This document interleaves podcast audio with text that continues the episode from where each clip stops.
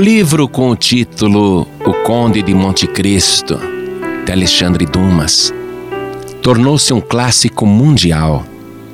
Inclusive, fizeram um filme sobre aquela história. Um filme muito tocante.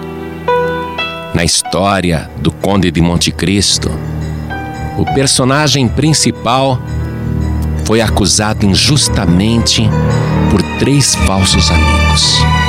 E justamente no dia do seu casamento, ele foi atirado numa masmorra imunda, fétida, e ali ficou 12 anos. Ele perdeu a esposa, perdeu a juventude, perdeu os seus bens, perdeu tudo. E durante aqueles 12 anos em que ficou preso, ele só pensava em uma coisa: quando eu sair daqui, eu vou me vingar de um por um. Eu vou acabar com aqueles três. Até que um dia, finalmente ele consegue fugir da prisão. Muda de status, progride, parece um outro homem. E aí, ele dedica todo o seu tempo a se vingar dos seus três falsos amigos. Vai atrás de um por um e consegue arruinar a vida de todos, acabar com eles.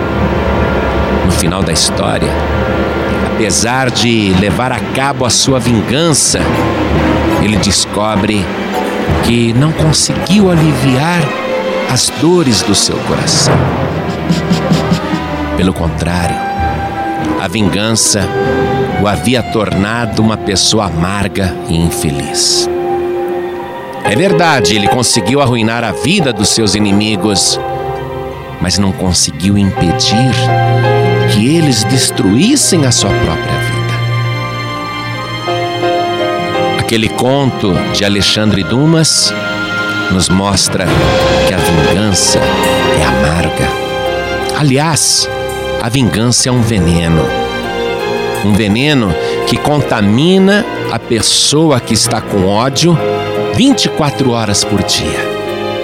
Quando alguém quer se vingar e consegue realizar o seu intento, tem o prazer de apenas um minuto, uma hora, um dia por aquela vingança.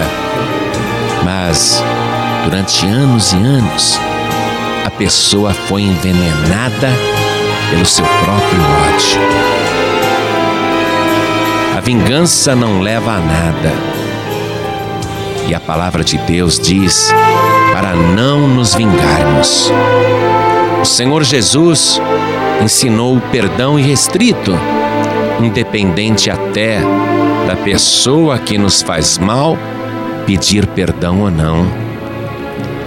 É lógico se ela vier pedir perdão, é melhor, você perdoa, disse Jesus. Se ele vier ter contigo setenta vezes dizendo perdoa-me, setenta vezes sete lhe perdoarás. Mas se a pessoa não se arrepender e nem pedir perdão, mesmo assim, você deve perdoá-la se quer ter uma vida abençoada. Isso não sou eu quem diz, é o próprio Senhor Jesus. Ele disse assim: Por isso, vos digo que tudo o que pedirdes, orando, crede que o recebereis e tê-lo-eis. E quando estiverdes orando, perdoai se tendes alguma coisa contra alguém. Isto é, quando você estiver orando, pedindo bênçãos com aquela imensa fé, se você se lembrar que tem alguma coisa contra alguém, deve perdoar, para que o canal das bênçãos flua diretamente de Deus para a sua vida. Por isso que no Sermão da Montanha, Jesus Cristo disse o seguinte: Ouvistes que foi dito, olho por olho e dente por dente. Eu, porém, vos digo que não resistais ao mal, mas se qualquer te bater na face direita, oferece-lhe também a outra. E ao que quiser pleitear contigo e tirar-te a vestimenta, larga-lhe também a capa. E se qualquer te obrigar a caminhar uma milha, vai com ele duas. Dá a quem te pedir, e não te desvies daquele que quiser que lhe emprestes.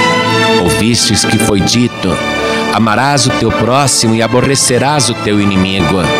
Eu, porém, vos digo: Amai a vossos inimigos, bendizei os que vos maldizem, fazei bem aos que vos odeiam.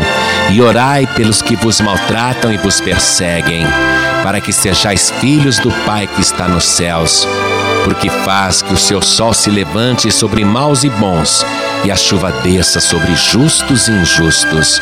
Pois, se amardes os que vos amam, que galardão tereis? Não fazem os publicanos também o mesmo?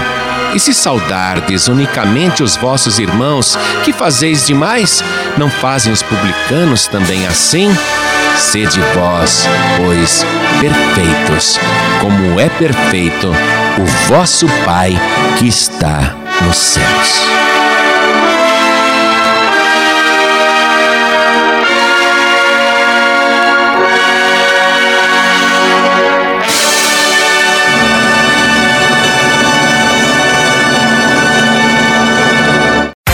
Você acabou de ouvir este podcast com João Ribe Palharim, um oferecimento dos pregadores do telhado. Para saber mais sobre este trabalho, acesse o site pregadoresdotelhado.org.br. Pregadores do Telhado, feliz a nação cujo Deus é o Senhor.